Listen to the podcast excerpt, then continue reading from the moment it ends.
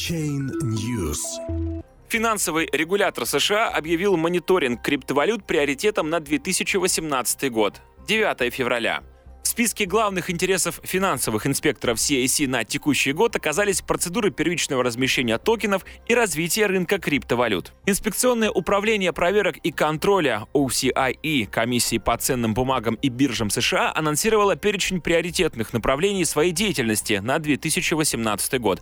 Особое внимание будет уделено в этом году вопросам рыночной инфраструктуры, обязательствам перед розничными инвесторами, развитию криптовалют, первичному размещению токенов и торговле на вторичном рынке.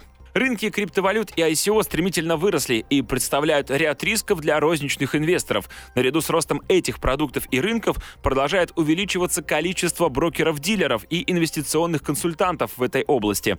Мы продолжим отслеживать продажи этих продуктов, а когда такие продукты являются ценными бумагами, будем изучать соответствие нормативным требованиям, говорится в документе.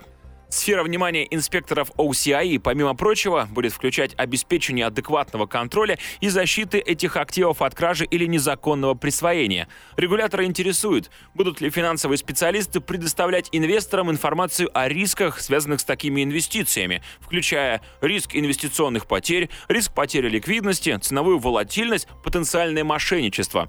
Вопросы кибербезопасности также входят в список приоритетов. Инспекторы OCI будут обращать внимание на такие аспекты, аспекты, как управление и оценка рисков, права доступа и контроля, предотвращение потери данных, управление поставщиками и готовность реагировать на инциденты. Я ценю приверженность OCI максимальному повышению эффективности своих ресурсов с особым вниманием к проверке активов, рыночной инфраструктуры и обязательствам перед розничными инвесторами, отметил председатель CAC Джей Клейтон в пресс-релизе.